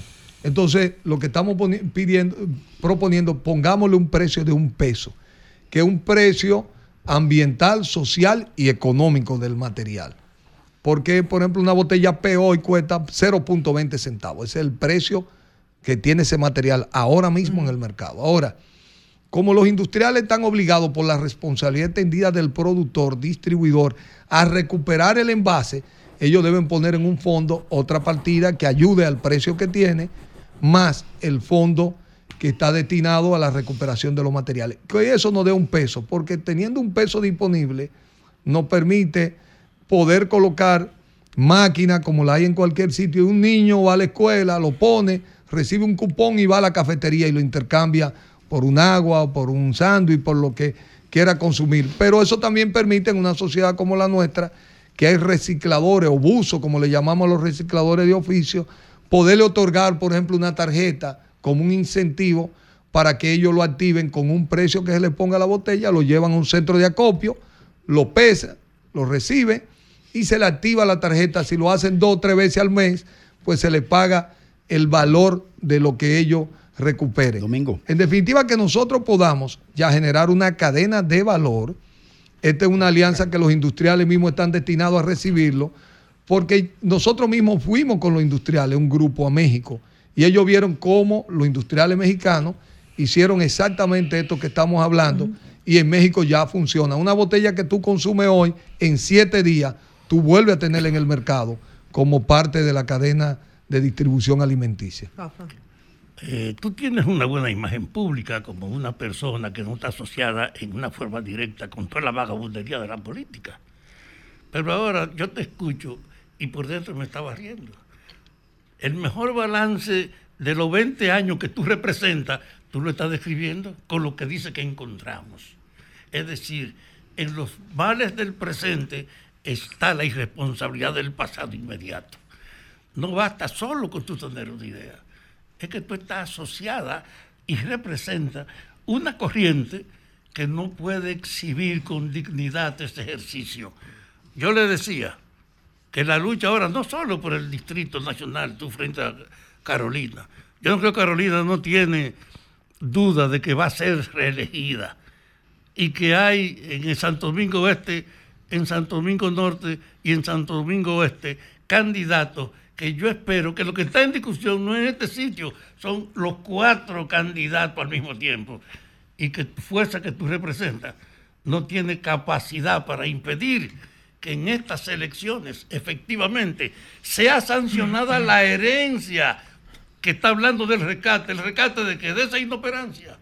Así que yo aún con el respeto que te tengo, lamento verte en esta candidatura. Mira, Fafa, yo respeto su opinión, pero debo decirle a usted que la alianza Recate RD en la capital le ha pasado a su partido, que es el PRM.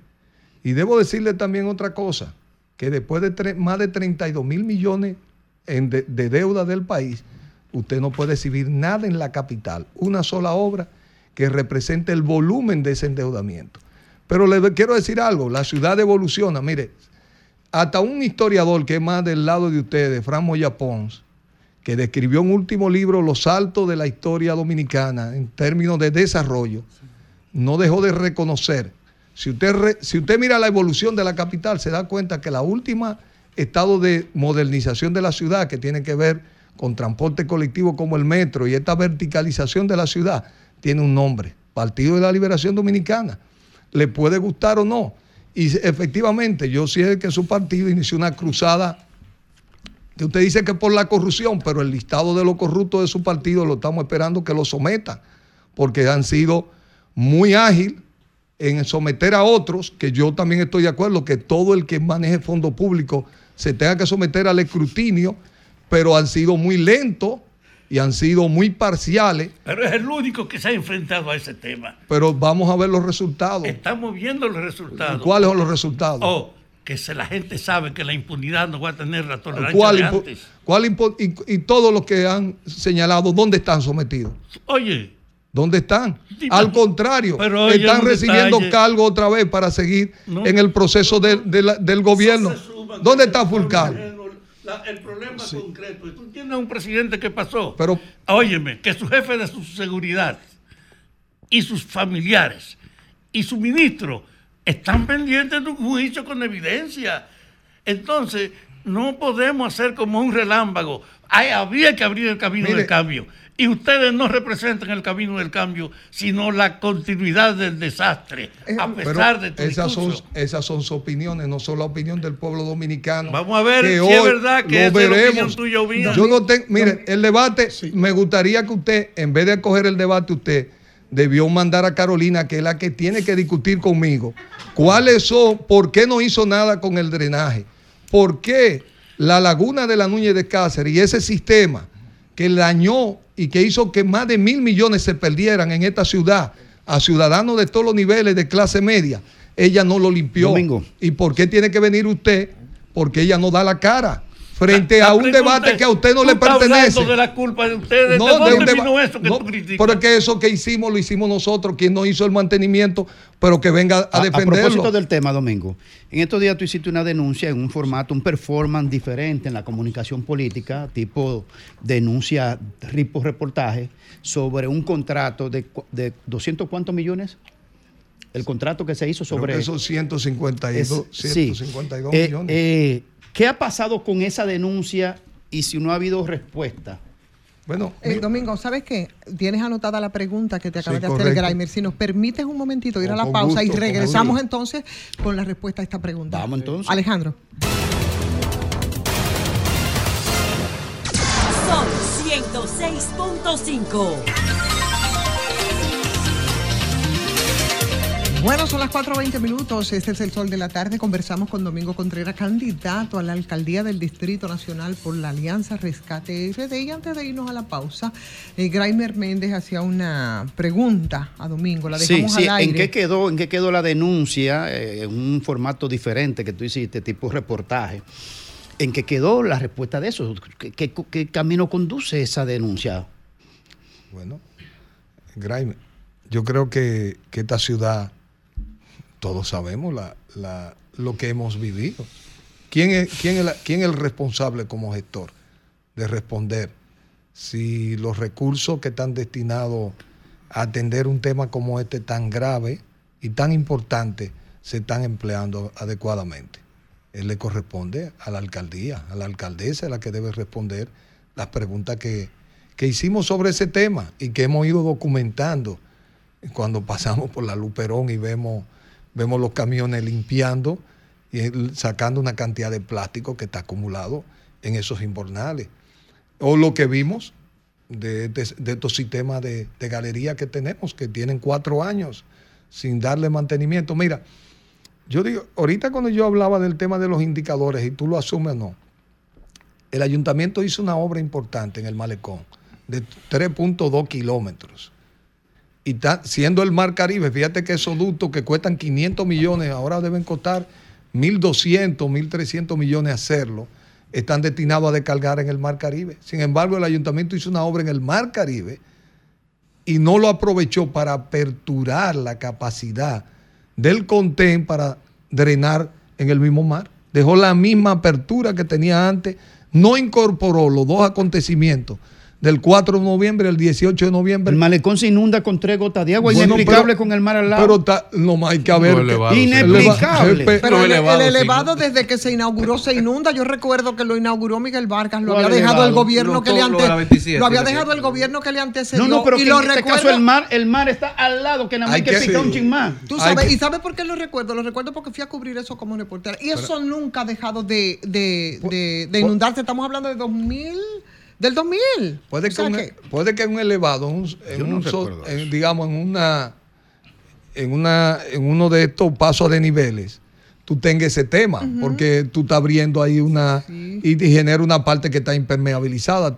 El sistema, si queda una lluvia tan grande, pero el tema es que nosotros estamos llamados, así entendemos lo que el reto que tenemos ahora como ciudad, ampliar la capacidad de ese sistema para drenar directamente al Mar Caribe.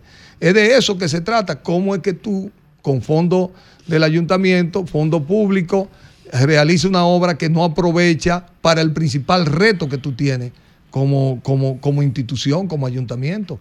Son esas las preguntas. Te das cuenta de pronto que hay una desconexión entre lo que son la realidad de la, del desafío que vive la ciudad hoy y tu, y tu propias obras. Yo, por ejemplo, fui al, al- a mejoramiento social y voy a una calle de esa que se le hizo la acera, pero de pronto en, una acera que son amplias porque es un sector que se construyó de la época de Trujillo y las calles son calles anchas, las aceras son anchas, de pronto no tiene, no tiene arbolado, no tiene iluminación, eh, tiene uno, uno, eh, eh, tiene uno, tiene uno en la Eusebio Mansueta, en la calle, eh, eh, que da hacia el fondo, es una calle sin salida hacia el fondo, los inbornales no terminaron de hacerse. Entonces, son intervenciones que no se corresponden. No, no, no, pero cuando el la ayuntamiento tiene que hacer intervenciones de una calidad donde la haga, que, que logre reunir los indicadores Claro. que tiene que tener el ayuntamiento para cuando uno diga esa intervención la hizo el ayuntamiento, Pero porque que tiene que tener una cuando hago marca. la referencia del elevado, lo que estoy de- dejando claro es que esas desconexiones vienen de lejos y eso es grave, mucho más allá de, de- de- de la visión que se tiene. Entonces, al momento de actuar, pues seguimos entonces acumulando. Federico. Eh, Domingo, el problema del- de los residuos sólidos, eh, bueno, hay que sacar de un lado lo que es el, el FON y de, de lo que es el PET, porque el problema es que eh, el, el FON, que se produce más de 2 millones y medio de unidades diarias, tengo entendido, eh, nadie quiere valorizar eso. Ahí, hay un tema. El PET es dinero, sí, solo sí, eh, el, el flujo, la fluctuación del petróleo, pero yo, yo me quedé pensando un poco con el peso en la botella de PET. Y una tonelada de PET tiene casi 42 mil unidades, 23.83 gramos. Eh, 42 mil pesos por tonelada y la ley, el artículo 140 de la 220, de la 225 habla de 700 pesos. Estamos hablando de 10 mil por ciento de, de- valorización. Entonces, ¿cómo financiamos eso? No, mira, la, Porque la hay que buscar un 10 mil por ciento. O sea, si la, si la revalorización actualmente está pagando 700 pesos a los RISEC por la planta en San Francisco o a la planta esta de, de, de Robinson Cano en San Pedro de Macorís, por ejemplo, 700 pesos por tonelada. Pagar un peso por botella de PET cuando una tonelada tiene 42 mil unidades de botella de PET de 23.83 gramos, hay que buscar 10 mil por ciento más de dinero. Mira, en el caso del PET, como se generó la cadena en México, partió de que la botella, por la característica de esa botella, acuérdate que tiene dos piezas que son diferentes. Entonces, Sí, sí, sí, sí. por eso la pieza tiene un valor que puede andar por los 0.20, 0.25. Entonces, la, la empresa tiene la obligación de, de poner otra suma para recuperar el envase, que te da más o menos el 50%. El otro 50% proviene entonces de un apoyo de, de- de los fondos de valorización. Es por eso que ahí provienen tres fondos. Y si Finalmente ponte que... No un solo origen. No, tiene tres orígenes y puede poner Yes. un cuarto origen, que es que las multas provenientes Ah, por sanciones en el no cumplimiento de las normas ambientales, también tú le integres a, la- a ese fondo para robustecerlo, porque no es el precio, no es el valor económico, tú tienes un valor social y un valor ambiental. Eh, y después, posteriormente, una ciudad que termine, una ciudad marítima como la nuestra, que tiene un gran compromiso en la mayoría de los acuerdos internacionales de evitar que el plástico vaya al mar, va a encontrar también otros apoyos adicionales que puede alimentar un fondo como ese. Pero la ciudad tiene que dar un paso adelante para, para ayudar a, a que el sector privado se conecte, porque fíjate que aquí se hizo un esfuerzo que la Asociación de Industria, NUBI, pero NUBI no puede arrancar porque nunca va a contar con la cantidad de material necesario si no hay un modelo de negocio detrás, porque el costo de transportar estos volúmenes de materiales o de compactarlo para transportarlo en mejor condiciones o de incentivar que tú tengas 15, 20 mil personas que se sientan incentivados a moverse, a llevar el plástico a diferentes No, la lugares. experiencia de México es... Eh, Es correcto, es por eso que vimos que es necesario movilizarse en esa dirección. Domingo, aquí hay un tema que preocupa a todos los capitaleños y por lo menos yo estoy harto de los tapones. Si la alcaldía tiene que ver algo con el tema de los tapones aquí en la capital y si tú tienes alguna solución para eso también. Mira, yo de las cosas que pienso que, la, que el ayuntamiento y sería uno de los legados que tenemos que hacer aquí, nosotros tenemos que crear una mesa. Si se quiere, es lo que hizo Santiago con APEDI, una asociación por el desarrollo de Santiago. Aquí hay que hacer una mesa de trabajo que abarque el sector empresarial y el sector eh, de conocimiento, que son las universidades, tres o cuatro de las principales universidades, el sector social, que puede estar expresado en la Junta de Vecinos, en las iglesias y en algún otro actor social importante, que nos sentemos a hacer un plan. Vamos a ponerte en tema de transporte. Aquí hay un tema. De 9 de la noche o de 10 de la noche hasta las 6 de la mañana, las vías están disponibles. Transporte de carga.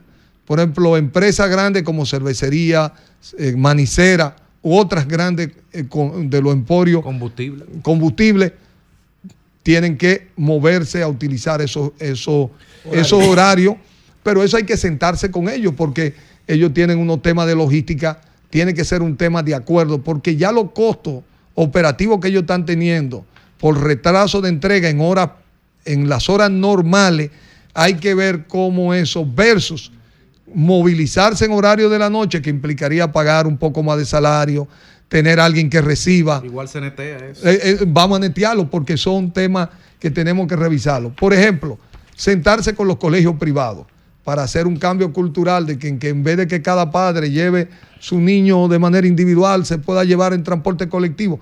Porque, pero por ejemplo, hay soluciones que sí son propias del ayuntamiento. Por ejemplo, nosotros tenemos un 26, 28% de transporte de, de- peatón, de personas que usan transporte colectivo o el metro o, los, o las guaguas que tenemos. Pero yo te digo a ti, alguien que vive en Villajuana, que lo pongo de ejemplo, y va a coger la parada del metro de la Máximo Gómez, su, va a, tomar el metro, a veces coge un motor, viviendo a 800, 700 metros, porque las aceras no son adecuadas, porque no tiene sombra, pero fundamentalmente por un tema o porque no está iluminado de seguridad. Nosotros tenemos la obligación de fortalecer una vigilancia para los corredores peatonales, tanto, por ejemplo, en zona universitaria, zona que, está, zona que está muy bien marcada, porque a uno lo que conviene, yo por ejemplo te digo, lo que conviene es fortalecer esos corredores peatonales. Tú agarras, por ejemplo, la, la López de Vega, que lo he visto muchas veces, cuando la gente sale en, la- en el horario de trabajo, la- se, se van a tomar la parada del metro que está en la López de Vega con, con Kennedy y ahí hacen una fila Y el tema de los pares viales. No, pero déjame, déjame, porque esto es muy importante. Esas aceras están dañadas. Ahí no hay sombra. La, la gente no está bien iluminada. Entonces tú tienes que fortalecer, pero ahí van miles de personas que van a tomar el metro, que esperan porque hay un congestionamiento, por ejemplo, a eso de las 5 o 6 de la tarde. Entonces, esos son puntos que hay que, que el ayuntamiento sí puede perfectamente ir respaldando todo el esfuerzo peatonal porque nosotros necesitamos que la gente camine en esta ciudad. Diabetes hipertensión son las dos principales dolencias y uno de sus uno de, de, la- de lo que te van a recomendar los médicos camina. Entonces, tenemos que crear condiciones para los que ya se ven obligados a utilizar transporte colectivo. Bueno, bueno, ahí son muchas las condiciones. pero- Entonces, porque caminar, el tema de la criminalidad, la delincuencia, los tapones como falta de solución del transporte colectivo que todavía aquí está pendiente en gran medida. Pero en fin, Domingo, nada más que te quiero preguntar, dice el oficialismo que ellos van a tener, ellos van a arrasar con un 70% en las municipales, que están a cuánto, a 12 días, ¿verdad? 13 días. Mira. Y, de, de- y, y- y, por supuesto hacen énfasis en las grandes plazas, le hace en municipio Santo Domingo Este, el distrito Santiago, y por supuesto en el distrito, que es lo que te compete, ¿no? ellos dicen que Carolina anda zumbando uf, los 60 y tanto. ¿Cómo andan los números tuyos? ¿Cómo, cómo Mira, yo, yo, ta- yo vi yo vi una última encuesta ahí y yo creo que estamos siete puntos por encima de Carolina. Así es. Mira, mira qué pasa. Eh, el oficialismo, eh, por eso los otros días estaba en el grupo Corripio y le pregunté que cuando ellos iban a, iban a contratar una encuestadora para que tuviera una encuesta neutral. Porque aquí tenemos encuest- encuestadoras tipo Satre, que le hacen, son a la medida, la del, medida. Que, del que la contrate. Por eso, realmente, Hay, hay que entallan mal, ¿eh? eh, Sí, sí, sí, hay, hay, hay que. Con malos cortes. Con malos cortes. Pero lo fundamental aquí es que estamos viendo en muchos lugares mucha disparidad entre las encuestas y el voto en las urnas de los ciudadanos. Ya estamos a muy pocos días. Los ciudadanos ya tienen, tienen muy claro su toma de decisiones. Hay personas todavía que pueden estar indecisas. Todavía inclusive para las elecciones municipales. Estamos encontrando un elector que todavía ni siquiera sabe que está claro que hay elecciones el domingo 18 de febrero, que esperamos que concurran, que voten, que lo hagan por la opción que le considere más apropiada. Pero es muy importante esa concurrencia al voto. Yo no tengo la menor duda que estoy caminando hacia una victoria electoral en esta campaña. También la Junta, ¿verdad? De cara a las elecciones. Mira, eso se lo dejo a los delegados del PLD. Yo estoy concentrado en los ciudadanos. De hecho, te voy a invitar para que me acompañe el martes 13, que vamos a entregar 300 mil firmas, porque el tema de la conquista del IPI lo hemos querido no dejarlo solo en un tema de una conquista política, sino que hemos, hemos hecho una jornada que hemos llamado Mi firma por el drenaje, que está en internet. Mi firma por drenaje debe Medina llevar... estaba firmando hoy. Sí, ya lleva, lleva más de 150 mil firmas solo en internet, más las firmas en los formularios, de modo que estaremos el martes entregando 300 mil firmas, que yo creo que va a crear las condiciones para una conquista importante en la parte institucional de enfrentar un reto Domingo, importante en la ciudad. brevemente, eh, eh, a propósito del video viral, porque ya no hicieron señas que, no, que nos vamos, muy brevemente. El video viral que tú dices que le va a bajar dos grados a la ciudad, ¿tú podrías explicarnos de manera resumida cómo tú vas a hacer eso? Mira, lo que he dicho es que tuvimos en el año pasado el año más caluroso del planeta Tierra y se apunta a que este será más caluroso. Entonces, Medellín, hace 10 años, cuando estábamos hablando de estos temas, Medellín arrancó un plan de sembrar un millón de árboles y logró en 8 años certificar una de las ciudades con mejor calidad del aire, mejor, dos grados menos de temperatura, porque, por ejemplo, no es solo tú sie- siembras en espacio público, se le incorpora en, la, en los diseños, los diseños de fachada. Los edificios hoy más caros en Nueva York son los edificios que han incorporado un piso, un parque para el disfrute de los ciudadanos que viven. De modo que vamos, yo lo que quiero invitar a los capitaleños que nos demos la tarea de, de reducirle dos grados de temperatura. Ahora, a la oiga, ciudad de antes- Santo antes- Domingo. antes que placer termine, conversar contigo. Permíteme antes que termine de decirte, las dudas sobre las encuestas se van a resolver en esta campaña municipal. Tiene el valor de que va a dejar claro cuál es la orientación general de este país. Yo estoy de acuerdo con usted, la alianza va a sacar más votos que el PRM y quedarán claras las dudas, que Este para afuera que no va. hacia Alejandro, atrás. vamos, Este vamos. país no-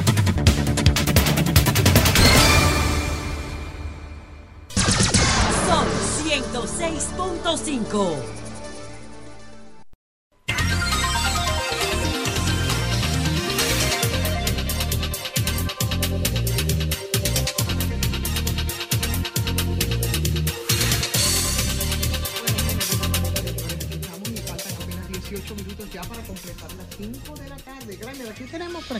Bueno, ante las situaciones que se han producido en Chile, ah, con la, eh, la fatídica situación de los incendios, más hoy la muerte en accidente aéreo del, pres- del expresidente Sebastián Piñera, hemos hecho contacto con la periodista de, de cine de, de Chilevisión, eh, Soledad Agüero. Buenas tardes, colega. Hola, ¿cómo están? Un saludo a todos allá en República Dominicana. Eh, la verdad es que han sido días bien eh, difíciles y con mucho trabajo acá eh, para nosotros que somos periodistas. Bueno, ustedes comentaban lo que ocurrió con los incendios forestales en la región de Valparaíso y ahora durante esta tarde que nos enteramos de manera muy sorpresiva de la muerte del expresidente Sebastián Piñera en un accidente de helicóptero. Sí, vamos a comenzar por, lo, por la tragedia nacional. ¿Qué, cu- cuál, ¿Cuál fue la situación que generó esos devastadores incendios y cuántas muertes ya hay reportadas? Sí, mira, hasta el momento se han eh, contabilizado 131 víctimas fatales, es una cifra que han dicho las autoridades que eh, podría seguir aumentando, porque todavía hay cientos de personas que están eh, desaparecidas y eh, están trabajando en la, están haciendo ahora todo el trabajo de búsqueda de quienes todavía no han podido ser ubicados y además esa cifra eh, inscribe esta tragedia entre las peores a, a nivel mundial, o sea, en los últimos 15 años, eh, la peor tragedia que se ha registrado fue un incendio en Australia el año 2009 con 173 víctimas, pero este incendio en Chile se ubica en el segundo lugar con 131 fallecidos y como te decía, es una cifra que todavía podría seguir en aumento y es además el peor desastre natural desde 2010, desde el terremoto que sufrimos ese año. ¿Pero qué generó el incendio? Porque es, es- es extraño. Y, y diga la comunidad exacta dónde fue, por favor. Sí, acá, bueno, hay varios focos de incendio que todavía están activos en distintas regiones, pero la que se llevó la peor parte fue la región de Valparaíso, específicamente en algunos sectores de la ciudad de Viña del Mar, también en Villa Alemana, en Quilpué, en Limache, son esas cuatro las comunas que yo te diría eh, se han llevado la peor parte de los incendios. Yo me imagino que ustedes habrán visto las imágenes y la devastación que dejaron es muy parecido a una zona de guerra, donde además las llamas avanzaron muy rápido. Eh, yo recuerdo ese día que estábamos en las noticias, revisando los primeros focos que comenzaron a activarse, que es un sector que se llama Lago Peñuelas. A esa hora había solo 30 hectáreas destruidas. Las autoridades trataban de hacer un llamado a la calma, diciendo que no había afectación a las viviendas cercanas y de un momento a otro los incendios comenzaron a propagarse ya durante la noche de ese mismo día se contabilizaban 10 muertos y que es la, la primera cifra de fallecidos que se entregó y que ya hemos visto como desde el viernes hasta hoy martes hay un aumento hasta llegar a más de 100. Pero que no, pero no, no han podido determinar las autoridades de en el tema de qué originó esos incendios, de dónde, por qué. Mira, sí, acá hay varias autoridades, incluido el gobernador de la región de Valparaíso, desde el Ministerio del Interior, el mismo presidente de la República, que dicen que tienen serias sospechas de un foco intencional. ¿Por qué? Porque el día viernes ya había cuatro focos simultáneos que estaban activos. Sin embargo, a pesar de que los mismos vecinos de la zona dicen que han visto personas eh, encendiendo eh, fuego en las cercanías de los lugares donde se han concentrado los focos y los principales daños, todavía no hay ninguna persona que esté detenida por haber tenido participación en el origen de esos incendios. Acá eh, ayer se hablaba de dos personas detenidas presuntamente vinculadas con uno de los focos más graves que fue en el Jardín Botánico de la ciudad de Viña del Mar, un lugar eh, que es un pulmón verde de la ciudad que solo el 10% del Jardín Botánico logró salvar de las llamas. Hubo dos personas que se creyó que podían tener algo que ver, sin embargo la Fiscalía finalmente no lo formalizó porque no encontró ninguna prueba concreta que determinara que esas personas pudieran haber tenido algún tipo de vinculación. Por lo tanto, más allá de todas las denuncias, de todas las sospechas que existen, lo cierto es que por el momento todavía no hay ninguna prueba concreta que eh, confirme esta hipótesis de la intencionalidad, que es algo que de todas formas se está investigando y que desde el mismo gobierno ya han pedido que eh, se designe a un fiscal de dedicación exclusiva para poder eh, investigar eh, todavía la interrogante que existe respecto al origen de, de los distintos focos. Hemos Y vi- mucho, perdón, perdón, Graimer, también mucho tiene que ver con las condiciones climáticas. Nosotros la semana pasada estuvimos atravesando una ola de calor en la zona central y también temperaturas por sobre los 35 grados, 36 grados, incluso un pic de 30 grados acá en, la región metropolitana hace algunas semanas y eso más eh, las condiciones de los vientos, que fue lo que terminó propagando con mayor rapidez el incendio, es algo que también tuvo que ver en eh, lo rápido que se, que se propagaron las llamas. Hace unos minutos, bueno, bastante ya, eh, los medios tradicionales reseñan la trágica noticia de la muerte del expresidente Sebastián Piñera y de, otros acompañantes en un accidente de un helicóptero en la zona, una zona del lago central al país. Eh, ¿Qué detalles se tiene de esto? Eh, así, muy a priori, desde luego, por, y, cuál es la opinión y el sentir de la ciudadanía en torno a esta pérdida tan lamentable de un político de tanta trascendencia en su país. Sí, algo muy sorpresivo realmente que nos enteramos acá durante la tarde mientras todavía se llega, seguíamos cubriendo eh, la reconstrucción de las zonas afectadas por eh, los incendios y acá eh, tardaron en confirmar su muerte porque a pesar de que ya varios medios de radio y prensa escrita principalmente ya lo habían eh, confirmado que el expresidente Sebastián Piñera había fallecido, los medios en televisión estuvieron esperando que hubiera una confirmación oficial para poder eh, hacer, eh, para oficializar esa, esa noticia, ¿no? Y ahí desde, fue desde su propio equipo donde entregaron un comunicado en el que terminaron confirmando que efectivamente había sido él quien había sufrido un accidente en helicóptero, porque las primeras informaciones que conocimos hablaban efectivamente de un helicóptero que había capotado en la zona del lago Ranco, esto es en el sur de Chile, y es además una zona en la que durante esta época del año el expresidente Sebastián Piñera solía ir de, vacaciones. Nosotros estamos en el mes de febrero, que es el mes favorito de los chilenos para vacacionar, y era muy frecuente ver al expresidente Sebastián Piñera en su helicóptero durante esta época del año en esa zona. Por lo tanto, en cuanto se conoció la noticia, aquí muchos eh, sospecharon inmediatamente que podía ser él o alguien de su círculo cercano, y fue eso lo que se confirmó eh, y eh, parte de la información que había trascendido inicialmente hablaba de un helicóptero que estaría a 40 metros de profundidad, ya se indicó que se logró rescatar el cuerpo de, del expresidente Sebastián Piñera, sin embargo todavía no están claras las causas de ese accidente. Se habla, por ejemplo, de eh, las condiciones meteorológicas que había a esta hora en la zona de Lago Ranco, con mucha lluvia, un, eh, eh, con, con, con, tormenta, que eso a lo mejor pudo haber incidido en el accidente. Gracias, gracias Soledad Agüero de Chilevisión, con un reporte en directo y en vivo desde Santiago de Chile. Gracias. Gracias por atender nuestra llamada, Soledad, y además decirte que cuando se den los procesos de los funerales, me imagino serán ya próximamente estos días, poder hacer contacto contigo para que nos pueda narrar los hechos desde allá. Gracias por tu colaboración para la República Dominicana. Muchas gracias. Un saludo a todos.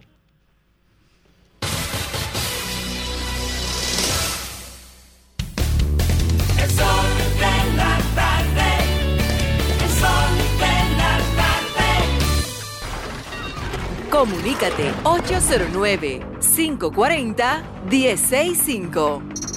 1-833-610-1065 desde los Estados Unidos. Sol 106.5, la más interactiva.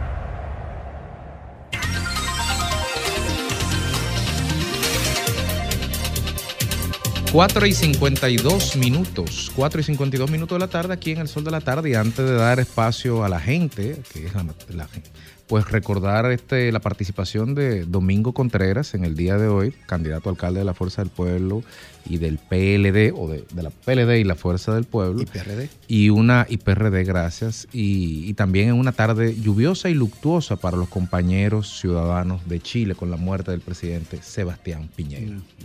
Buenas tardes por aquí. Sí, buenas tardes, adelante. Sí, buenas tardes. Sí, adelante. Pues.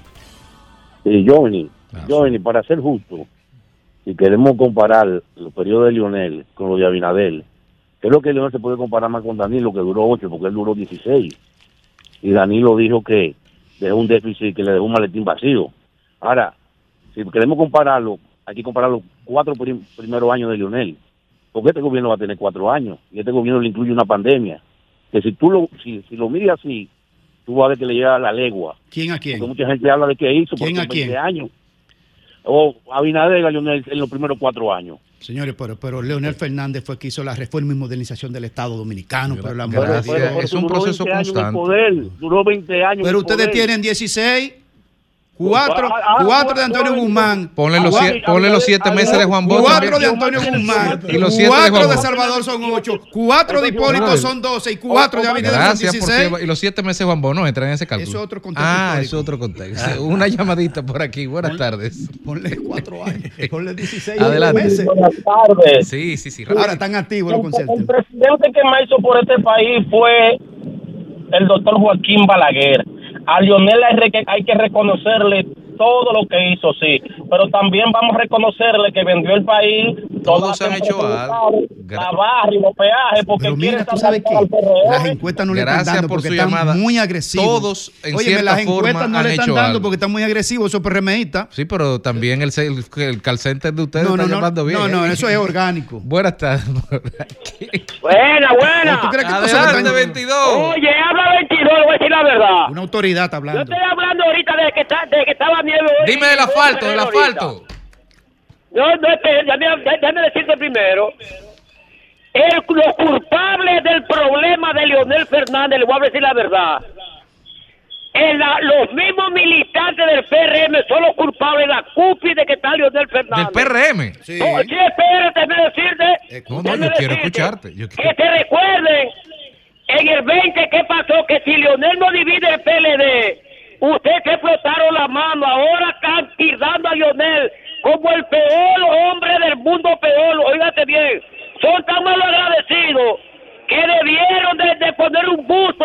Gracias, Leonel Fernández. Gracias, 22, pero el 18 de febrero eh, se hará la primera encuesta.